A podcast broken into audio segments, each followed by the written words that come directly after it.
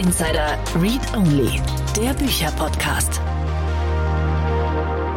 Vielen Dank und herzlich willkommen zur heutigen Folge von Startup Insider Read Only. Mein Name ist Annalena Kümpel und ich spreche heute mit Frank Sieren über sein Buch Shenzhen Zukunft Made in China. Frank lebt seit 1994 in China, genauer gesagt in Peking und hat auch eine ganz gute Connection zu Shenzhen und das ist so ein bisschen das Silicon Valley Chinas. Und er hat ein dickes Buch darüber geschrieben, wie Shenzhen so funktioniert, warum es so innovativ ist und gibt auch einen guten Überblick darüber, was da gerade eigentlich alles passiert. Und genau über diese Themen haben wir gesprochen. Wir haben das Interview in zwei Teile geteilt, weil es doch sehr lang geworden ist. Jetzt im ersten Teil sprechen wir erstmal verhältnismäßig unkritisch über Shenzhen, über die Firmen, die dort ansässig sind und über die ganzen, ja, technologischen Wunder, die da im Moment entstehen. Und ich finde es unglaublich, wie weit dieses Ökosystem schon ist. Und der zweite Teil, da setzen wir uns ein bisschen kritischer auseinander mit dem ganzen Thema. Der kommt dann in der nächsten Woche. Jetzt würde ich sagen, wir starten gleich mit dem Interview und vorher gehen wir noch ganz kurz in die Werbung. Werbung. Gründen. Hä? Gründen. Was? Gründen. Sorry, nochmal bitte. Gründen. Gründen. Es klingt immer weit weg, bis du es einfach machst. Kommt zur D-Gut, der Messe zum Gründen und Unternehmen. Am 29. und 30. Oktober in der Arena Berlin in Treptow. Triff Gleichgesinnte, lass dich zu deiner Gründung beraten und mach bei spannenden Workshops und Seminaren mit. Jetzt Tickets sichern unter www.degut.de. Das war die Werbung. Und jetzt geht es weiter mit Read Only Interview. Hallo Frank, schön, dass du da bist. Hallo, Frank, du bist gerade wo? In Peking. in Peking, genau. In Peking. Bei mir ist es 9 Uhr morgens. Wie spät ist es bei dir denn jetzt? Bei mir ist es äh, nachmittags um drei. Wir sind sechs Stunden voraus im Sommer und im Winter sind wir sieben Stunden voraus. Und ansonsten sind wir auch voraus. okay, sehr schöne Um Einleitung. gleich, um gleich zum Thema zu kommen. Na, du hast ein Buch geschrieben, das heißt äh, Shenzhen Zukunft Made in China. Wenn du in Peking Mhm. bist, wie weit ist Shenzhen weg? Wie kommst du da so hin? Also noch mit dem Flugzeug. Ähm, etwas Mhm. dauert etwa dreieinhalb Stunden. Also das sind schon riesige Distanzen und das ist nicht mal die größte Strecke, die man ähm, in, innerhalb Chinas fliegen kann. Und ähm, aber vielleicht bald, und bald heißt dann in den nächsten zehn Jahren mit einem Transrapid 2.0, nämlich einem Hyperloop-Train, das heißt einem, einer Magnetschwebebahn, die in einer Vakuumröhre fährt und deswegen keinen Luftwiderstand hat und dann so, ein, so schnell wie ein Flugzeug fahren kann. Etwa 800, 900 Stundenkilometer oder auch 1000 Stundenkilometer. Ähm, Ja. Das wird hier schon konkret geplant. Aber im Moment ist es noch Flugzeug. Das heißt, es ist noch in Planung, noch nicht im Bau. Doch, die Testfahrzeuge werden schon gebaut, ähm, Mhm. aber die Strecke wird noch nicht gebaut. Okay, ich finde es ultra spannend. Ich habe vor Jahren mal eine, ähm, eine potenzielle Strecke für einen Hyperloop durch Deutschland gesehen und habe gedacht, boah, mega. Das heißt, ich wäre irgendwie in anderthalb Stunden von Berlin in München oder so. Ähm, Also, Wahrscheinlich sogar schneller. Ja, das äh, fände fänd ich gut. Können wir machen. Klingt nach einer fantastischen Idee. Kommt, kommt wahrscheinlich auch, weil man wegen dem Klimawandel muss man die Flugzeuge vom Himmel kriegen. Und äh, das ist eine, einer der besten Wege, ähm, weniger zu fliegen und trotzdem schneller voranzukommen. ja. Warum hast du ein Buch über Shenzhen geschrieben? ähm, weil ich wissen wollte, wie die Zukunft aussieht, ähm, weil ich äh, glaube, dass das äh, das neue Silicon Valley ist, ähm, aus der sehr viele Innovationen jetzt kommen, so wie früher aus dem Silicon Valley, die eben nicht nur für China, sondern auch für unsere Zukunft ähm, wichtig sein werden. Und das wollte ich äh, mir mal anschauen, was da so los ist und warum die eigentlich so ähm, ähm, innovativ sind. Plötzlich haben wir ja eher nicht mit gerechnet. Wir dachten ja immer, die Chinesen können nur kopieren. Ähm, ist aber nicht so. Aber ist es denn aus chinesischer Sicht so plötzlich? Also hat es da irgendwo zack einen Dreh gegeben oder haben wir einfach was übersehen? Naja, wir haben schon ein bisschen die Geschichte Chinas übersehen. China war ja die meiste Zeit seiner Geschichte und die ist ziemlich lang ein sehr innovatives Land. Es wurden ja sehr viele Dinge in China erfunden. Und dann haben sie Mitte der, des 19. Jahrhunderts aus einer Mischung von ähm, Hochmut und ähm, Bequemlichkeit äh, mal eben die industrielle Revolution übersehen. Und dann kamen die Europäer in die Vorderhand und ähm, die Chinesen sind in wirtschaftliche Schwierigkeiten geraten. Das Land ist auseinandergeflogen. Es hat einen Bürgerkrieg gegeben. Der Kaiser musste zurücktreten. Mao hat das dann alles wieder zusammengeführt, zusammengefasst, das Land wieder geeint. Aber er hat es nicht so richtig auf die Füße gekriegt weil er es eben alleine schaffen wollte, weil er dachte, die Chinesen können das alleine. Die sind mhm. so erfolgreich über so viele Jahrtausende. Und das äh, China war aber schon zu schwach, um es alleine zu können. Und dann hat der Nachfolger, der Deng Xiaoping, der hat dann gesagt, liebe Chinesen, ich habe schlechte Nachrichten für euch, wir schaffen das nicht alleine. Das war eine ziemlich große ähm, ein ziemlich großes Eingeständnis, dass man das nicht hinkriegt und hat dann dazu geführt, ähm, aber äh, dass man Ausländer reingelassen hat, also ähm, die Kapitalisten, die Imperialisten oder wie man sie damals ideologisch nannte, aus der Sicht der, der Kommunisten. Aber das war die große Wende. Die mhm. Äh, westlichen Investoren haben dann China geholfen, auf die Beine zu kommen. China wurde dann die Fabrik der Welt.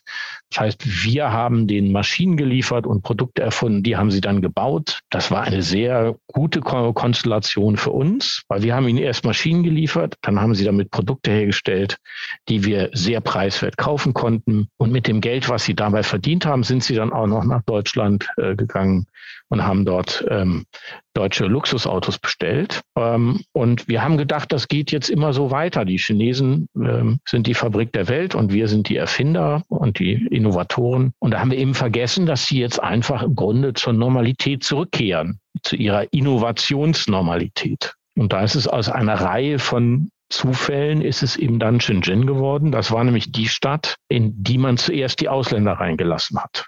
Das war übrigens eine mhm. Idee des Vaters von dem jetzigen Präsidenten, ähm, der gesagt hat, wir müssen da irgendwie einen Puffer zu Hongkong äh, schaffen. Hongkong ist ja die, äh, die Nachbarstadt von Shenzhen. Und, äh, und dann ging es los.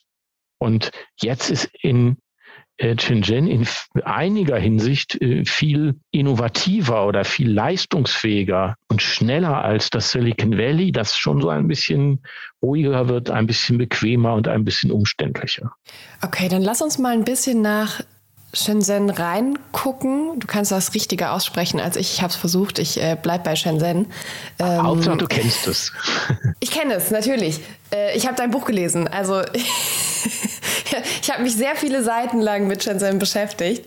Nein, ähm, lass uns mal reingucken. Wie sieht es da aus und was genau meinst du, wenn du sagst, sie sind so viel innovativer? Vielleicht fangen wir mal an. Es sitzen, glaube ich, zwei der großen Digitalkonzerne Chinas in Shenzhen, oder? Ja, das ist aber nur die eine Seite. Es sitzt in Shenzhen, wenn man mal gucken soll, es sitzt die fortschrittlichste Versicherungsgesellschaft, die gerade ein System von Online-Doktoren, also für die Gesundheitsversorgung aufbaut. Es sitzt der, die größte Gaming-Player der Welt, Tencent. Die haben gleichzeitig wieder auch das, die Mischung aus Twitter und äh, Facebook erfunden, das WeChat. Dann sitzt mhm. dort der größte Drohnenhersteller der Welt. Dann sitzt dort der größte ähm, Hersteller oder ähm, äh, Provider für Gesichtserkennungssoftware.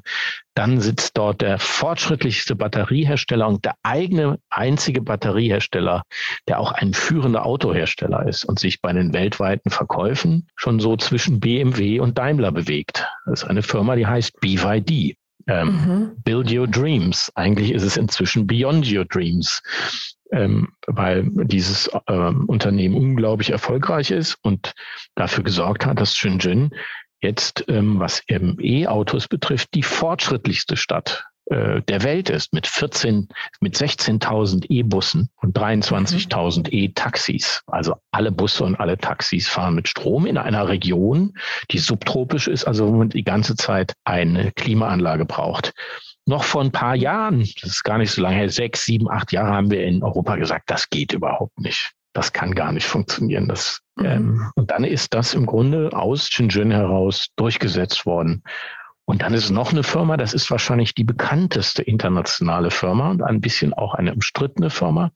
Huawei heißt die. Die ähm, ist der Weltmarktführer bei 5G. Also wenn es um Internet of Things geht, wenn es darum geht äh, zu vernetzen, da sind die ganz vorne dabei, äh, weiter als Ericsson und Nokia. Und inzwischen ist es so, dass die Wettbewerber, also Ericsson und Nokia, ihre Forschung und Entwicklung auch in Shenzhen machen müssen, weil sie anderswo in der Welt gar nicht die Leute bekommen und dort auch produzieren. Diese ganze Palette, ähm, ähm, da ist noch ein Hersteller ähm, ähm, zum autonomen Fahren. Ich weiß also gar nicht, wo ich aufhören soll und anfangen soll. Mhm. AutoX heißt der. Das ist ganz spannend, weil äh, da kann man mal in YouTube gucken, ähm, äh, AutoX und Shenzhen eingeben und da äh, sieht man ein autonom fahrendes Taxi wie das sich durch den chinesischen Alltagsverkehr durchwuselt mit querlaufenden Hunden, Fahrradfahrern nachts. Das Auto muss zurücksetzen, ausweichen, ähm, alle äh, Verkehrsteilnehmer sehen. Und da ist gar kein Sicherheitsfahrer mehr drin. Das, der, diese mhm. Taxis mhm. fahren schon seit Anfang Januar alleine. Aber sind die schon im Straßenverkehr eingesetzt und zugelassen? Die sind im Straßenverkehr okay. eingesetzt und zugelassen und dürfen auch von normalen Menschen benutzt werden. Ah, alles klar. Wow. Okay, da sind wir ja echt noch ein bisschen von weg. Da sind wir noch ein bisschen von weg, genau. Ähm, aber das wird, das wird alles kommen und das wird natürlich den städtischen Verkehr total mhm. ähm, revolutionieren, weil ja. am Ende wird es dann wahrscheinlich so Eier geben, wo man dann reinsteigt und die wissen schon drei Stunden vorher, wo sie gebraucht werden und gehen selber aufladen in irgendeinen Keller. Und der, der, der Straßenverkehr kann dann viel effizienter ähm, ablaufen. Mhm. Und die ja. Freizeit beginnt schon in dem Moment, wo man in dieses Ei reinsteigt mhm. weil man ja nichts mehr machen muss. Ja, ähm, ich muss ganz kurz einmal zwischenmoderieren. Du hast vorhin das ganze Thema Gesichtserkennungssoftware angesprochen und ich bin mir sicher, da sind viele ZuhörerInnen im Kopf so ein bisschen dran hängen geblieben. Ähm, wir haben uns entschieden, in unserem Vorgespräch erstmal super, super unkritisch über die total spannende Innovationskraft zu sprechen, die in Shenzhen gerade passiert und uns danach in einem eigenen Blog diesen ganzen kritischen Themen zu widmen, die es in China auch gibt. Das heißt, wir haben das nicht äh, vergessen, aber wir sprechen nachher über Gesichtserkennung und alles, was so schwierig sein kann in China. Aber erstmal gucken wir drauf, was ist da so cool. Genau, da muss man, im Grunde kann man ja in einem Satz sagen, jede Technologie hat große Vorteile und große Nachteile. Mhm. Und ähm, ähm es macht aber durchaus Sinn, sich erstmal mit den Stärken zu beschäftigen. Mit den Schwächen kann man sich danach beschäftigen und dann versuchen, die Schwächen sozusagen einzuhegen. Aber das hat man eigentlich immer so gemacht. Deswegen jetzt erstmal um die Stärken, geht es erstmal um die Stärken, sondern darum, also darum, was, was da Neues entstehen kann, was auf uns zukommen kann. Und die Frage ist ja, warum ähm, entsteht das jetzt ausgerechnet in Shenzhen? Mhm. Und ähm, ich dachte eher erst, das ist so ein Geheimnis, ein, ein Mysterium, das keiner erklären kann. Aber am Ende kann man es dann doch ganz einfach und ganz gut erklären.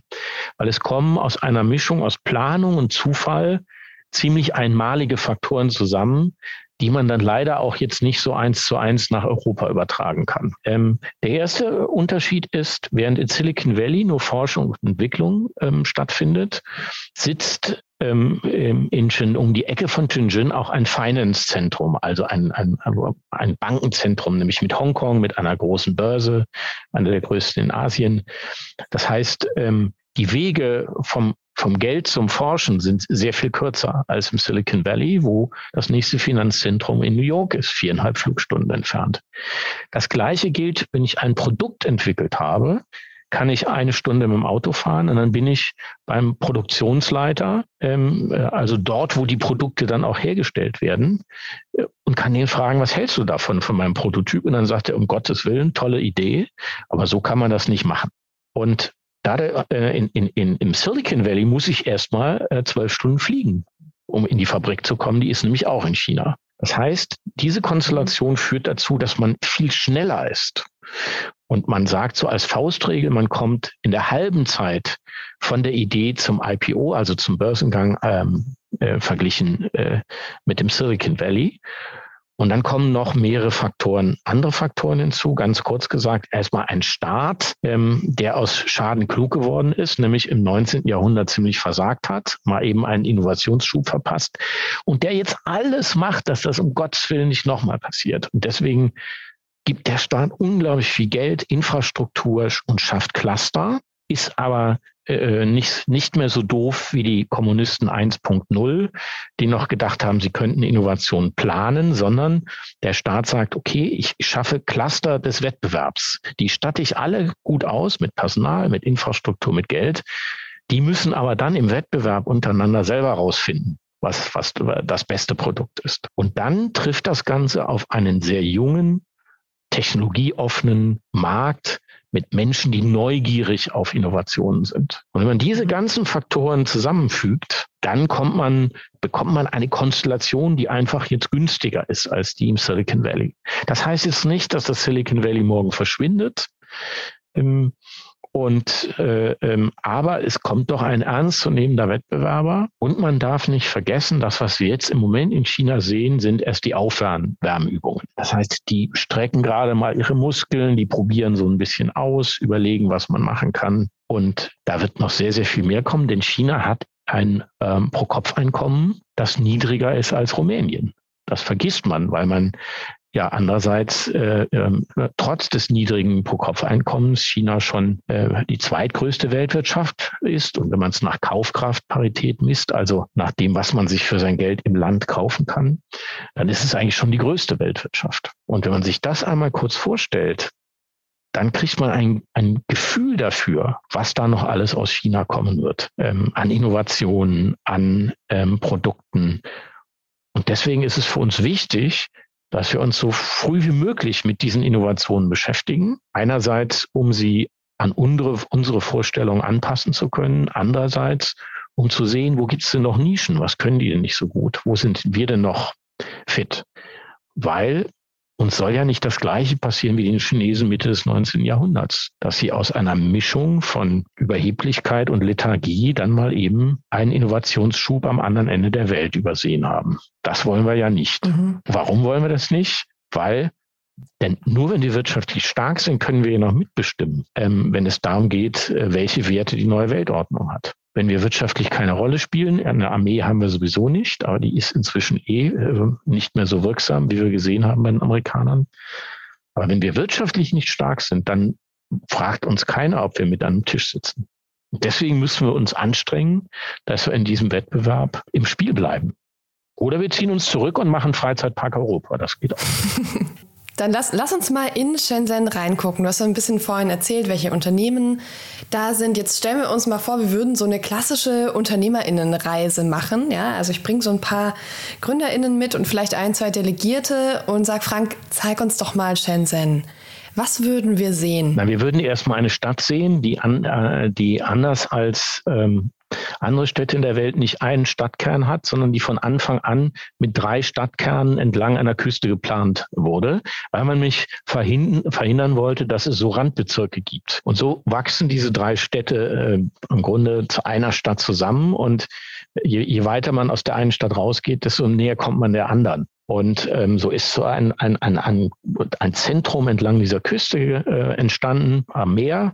Da ist dann erstmal, ähm, sind da erstmal 14, 15 Kilometer Fahrradstraße, dann kommt ein großer Park. Also man kann ganze mit dem Fahrrad an der ganzen Küste entlang fahren, ohne ein Auto zu sehen. Dann kommt ein riesiger Park, dann kommt die Hauptstraße, dann kommt noch ein Park. Und dahinter sind dann die Hochhäuser, die man natürlich braucht in einer 20 Millionen Stadt, die gebaut werden von den tollsten Architekten der Welt, die im Wettbewerb stehen, um nachhaltiges Bauen oder ähm, das Bauen und das Arbeiten und Leben so lebenswert wie möglich zu machen, ähm, weil natürlich diese ganzen Firmen um die besten Forscher und Entwickler im Wettbewerb stehen und die wollen gerne da arbeiten, wo man sich wohlfühlt. Und so hat jetzt zum Beispiel ein deutscher ähm, Architekt, ähm, der hat ähm, jetzt mal überlegt, wie kann man denn so ein Hochhaus lebenswerter machen? Und ähm, da hat er sich überlegt, er, er, er legt das Hochhaus einfach flach. Ähm, und dann hat man eine schöne große Fläche, die schon so groß ist wie ein kleines Dorf, nämlich zwei Fußballfelder.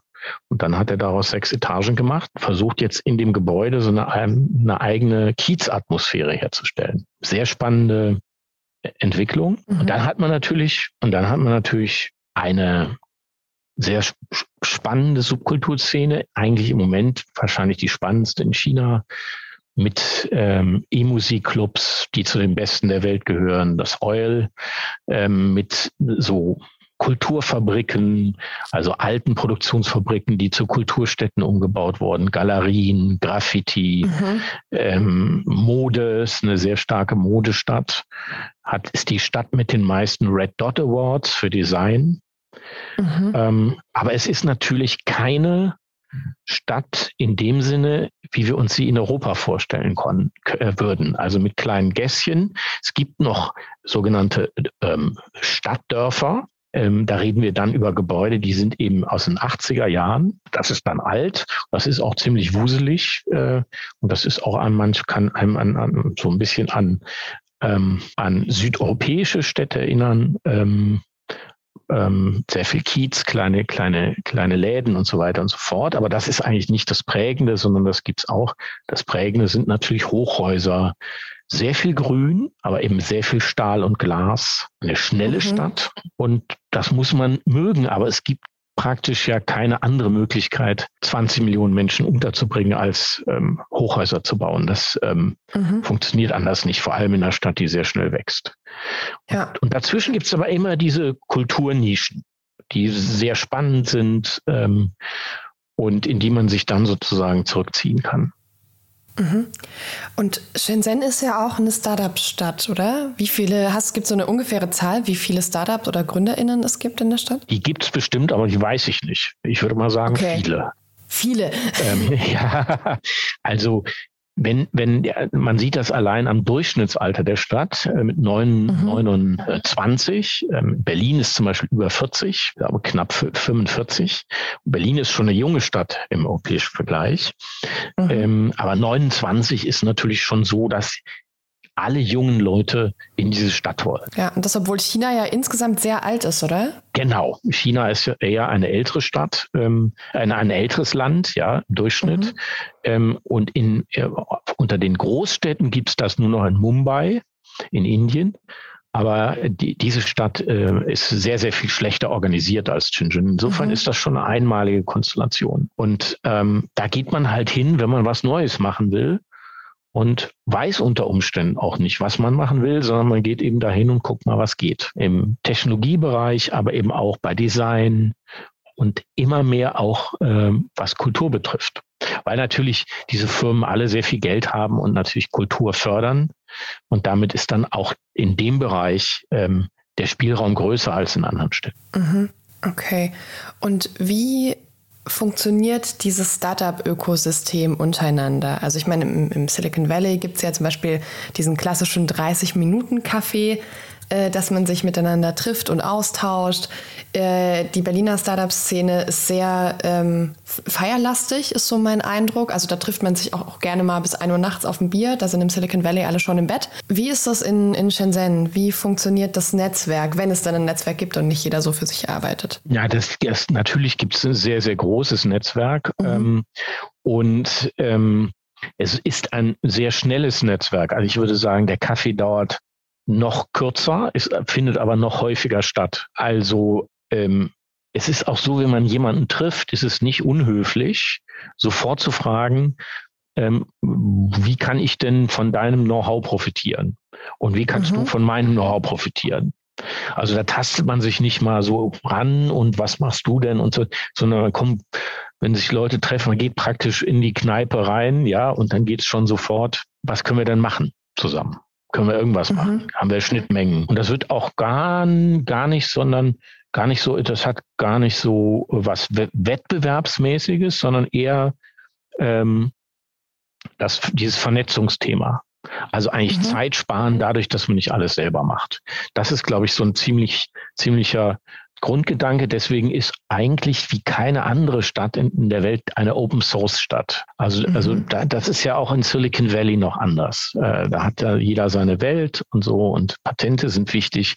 Das verschwindet in, in, in, ähm, in Shenzhen allmählich, sondern es ist alle, alle arbeiten an großen Open Source Projekten und am Ende ähm, besteht eigentlich der, der, das Geldverdienen darin, dass man dann aus diesem Open Source Projekt ein Alltagsprodukt entwickelt und es besonders geschickt oder schnell oder interessant vermarktet. Mhm. Aber die mhm. Plattformen sind erstmal sozusagen offen. Ja. Ähm, und, und, da, und so ist auch das Denken. Und sehr stark, ähm, wir neigen ja selbst im Silicon Valley sehr stark Schritt, Schritt für Schritt aufzubauen, technologisch. Ähm, ähm, die Chinesen sind, die chinesischen Entwickler, Erfinder sind eher so, man muss sich das wie eine junge Fußballmannschaft vorstellen. Ähm, die haben keinen Bock, das Spiel systematisch aufzubauen, so wie die deutsche, deutsche Nationalmannschaft im, jetzt im, im, in, den, in den letzten Turnieren, sondern die dreschen einfach gut gelaunt den Ball aus dem Mittelfeld vors Tor. Und das machen sie fünfmal und beim sechsten Mal klappt es. Mhm. Ähm, also so hat es jetzt zum Beispiel einen riesigen Fortschritt gegeben im Bereich der, der, der, der Resistenz von Pflanzen gegen Dürre weil man mhm. hat ein, ein Gen, ähm, ähm, das bei Menschen für die Fettleibigkeit zuständig ist, hat man in diese Pflanzen eingebaut. Und ähm, alle haben eigentlich gesagt, das, was ist das für ein Quatsch? Und am Ende hat sich herausgestellt, äh, dass es funktioniert. Da redet man jetzt über einen Zeitraum von zehn Jahren, wo die dran gearbeitet haben. Aber es war so ein sozusagen so ein Schuss in den freien Raum. Jetzt ist das natürlich wiederum ein sehr schwieriges Thema, genmanipulierte Pflanzen. Ähm, da gibt es unterschiedliche Denkschulen. Die einen sagen,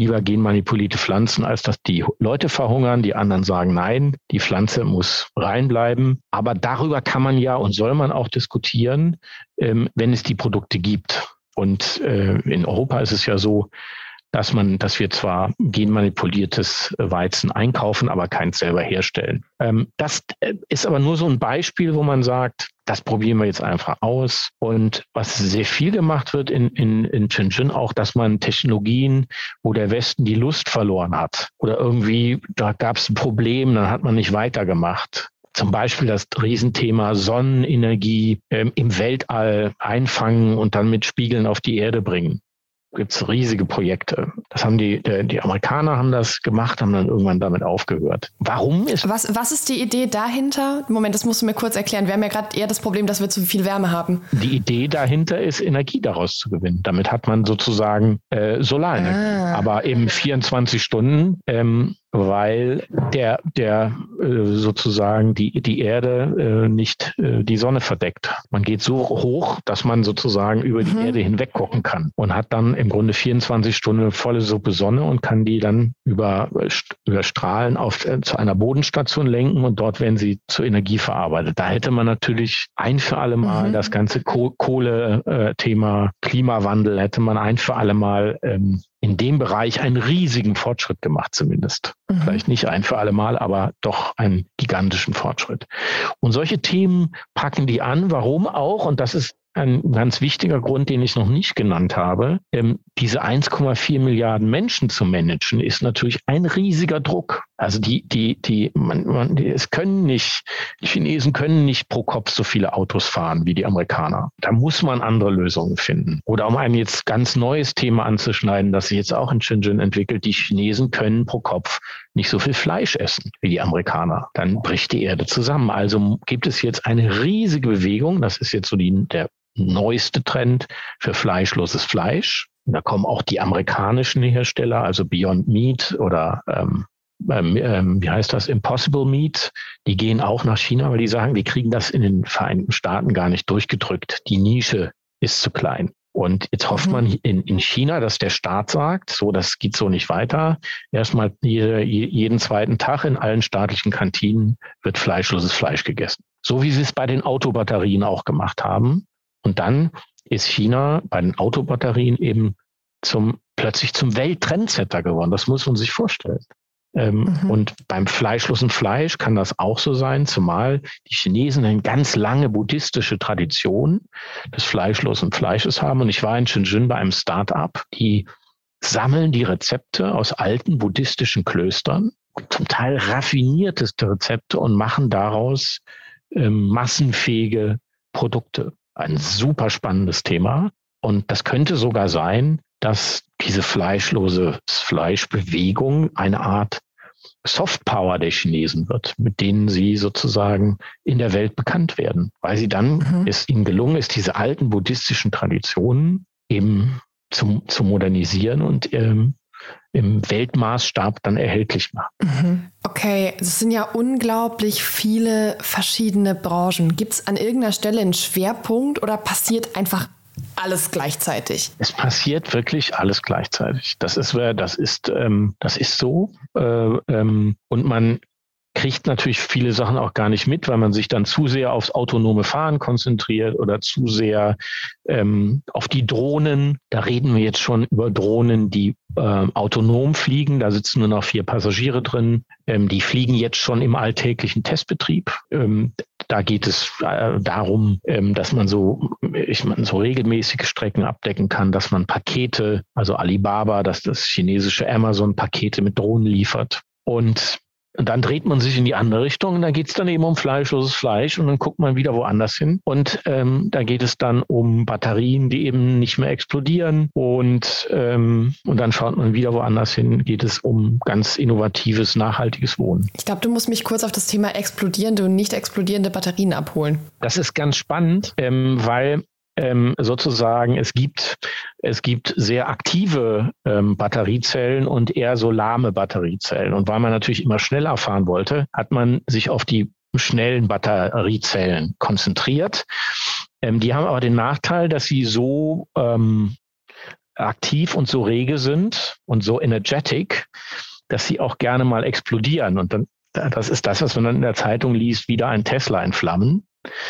Und da haben im ähm, das hat dazu geführt, dass man diese ähm, Autos jetzt vor diesen explodierenden Batterien schützen muss und ähm, die Schutzwände für diese Batterien immer größer geworden okay. sind und immer die Batterien immer schwerer geworden sind. Und dann haben, äh, hat BYD, ähm, diese Firma, die aus der Batterieherstellung kommt, die hat irgendwann gesagt, jetzt ist diese blöde Batterie mit diesen hoch ähm, agilen Zellen so schwer, jetzt nehmen wir doch lieber die lahmen Zellen und nehmen dafür mehr davon und haben damit eine Batterie, die genauso schwer ist, halt nur mit mehr lahmen Zellen, aber genauso viel leistet. Das mhm. klingt nach einer ziemlich simplen Idee, da muss man aber erstmal drauf kommen. Jetzt haben sie tatsächlich eine Batterie, nennt sich Blade Battery, weil die so aussieht wie so eine so flache, wie so auch eine Rasierklinge. Die Klingen, so ganz flache Batteriestücke sind das. Die haben sie jetzt eine Batterie entwickelt, die praktisch nicht mehr explodieren kann, die man sehr gut ins Auto verbauen kann, weil sie sehr flach ist und die aber trotzdem eine Riesenleistung bringt. Auch das ist wieder so, das ist, zeigt auch wieder so diese Bastlermentalität die die Chinesen vielleicht eher haben, dieses Improvisieren. Und die haben ja angefangen, das will ich nie vergessen, das erste E-Auto, das ist ewig her, da haben die mir den Kofferraum hinten aufgemacht, das war voller Laptop-Batterien. Die hatten die so mit Drähten, hatten die so zusammengefummelt äh, der ganze Kofferraum mit diesen Batterien, das war das erste E-Auto. Ich meine, das ist ja das, was wir in Europa immer als unprofessionell wahrnehmen, oder? Also das, das ist das ist schon so das, das, das Bild, was wir hier haben, dieses, dieses Vorurteil. Genau. Und daraus ist aber jetzt, genau aus diesem Denken, ist jetzt eine der fortschrittlichsten, ähm, leistungsfähigsten und äh, ähm, besten Batterien der Welt geworden, mhm. die ein Trendsetter ist für die Welt. Und das darf man eben, eben nicht vergessen.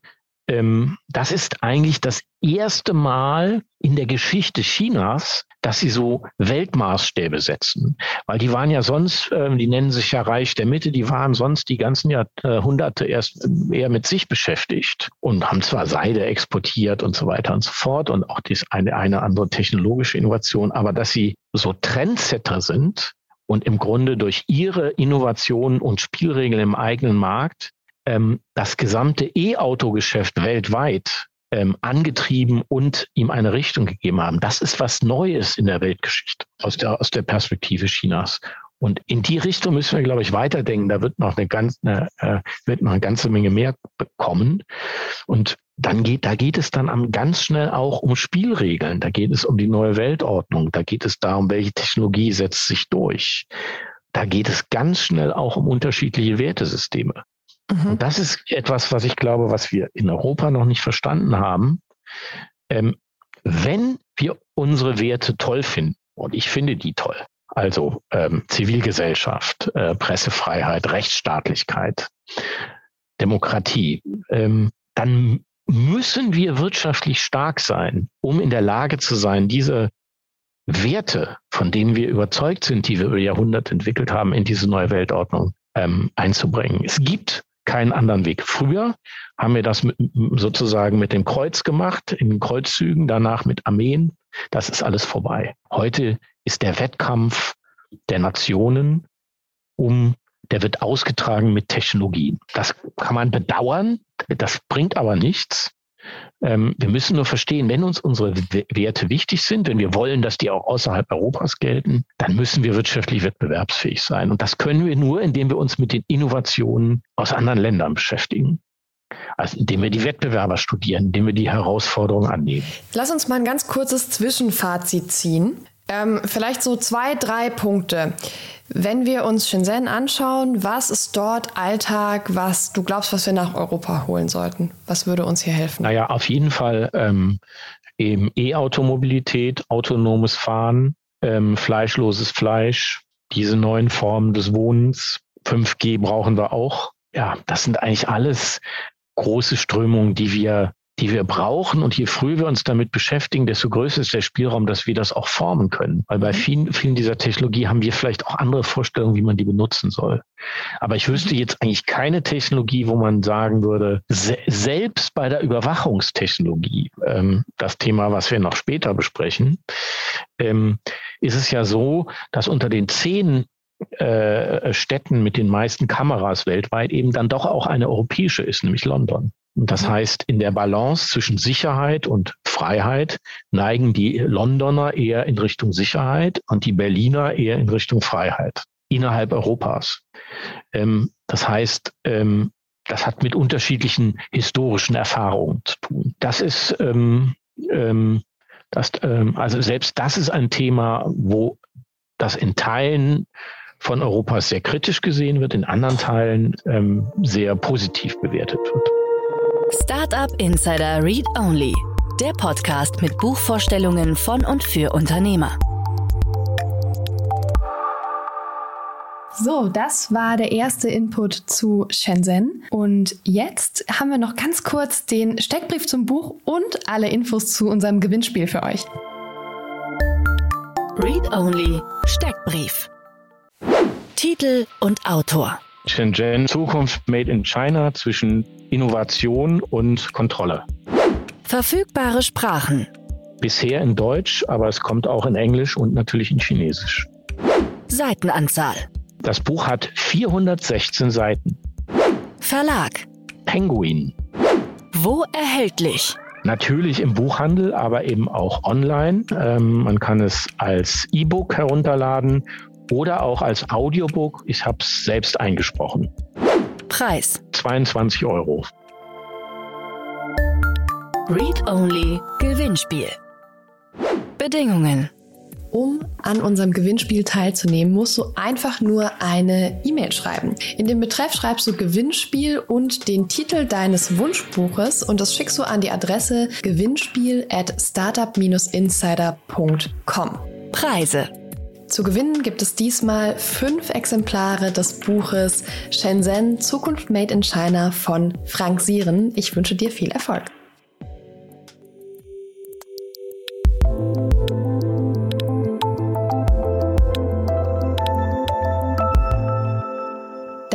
War der erste Teil des Gesprächs mit Frank Sieren. Ich hoffe, ihr hattet Freude und habt ein bisschen was mitgenommen und gelernt. Ich fand es tatsächlich mega interessant. Also ich hatte, bevor ich dieses Buch gelesen hatte, zwar eine Ahnung, dass in China viel passiert, aber so richtig reingucken konnte ich dann doch nicht und es war irgendwie ein ganz guter, ganz guter Sneak Peek, da reinzuschauen. Nächste Woche geht es weiter. Da setzen wir uns ein bisschen kritischer mit dem ganzen System China und dem ganzen System rund um Shenzhen auseinander und sprechen so ein bisschen darüber, ja, was von dem, was in China los ist, wir eigentlich nicht unbedingt in Europa haben wollen. Ich wünsche euch noch eine fantastische Woche und wir hören uns nächsten Sonntag.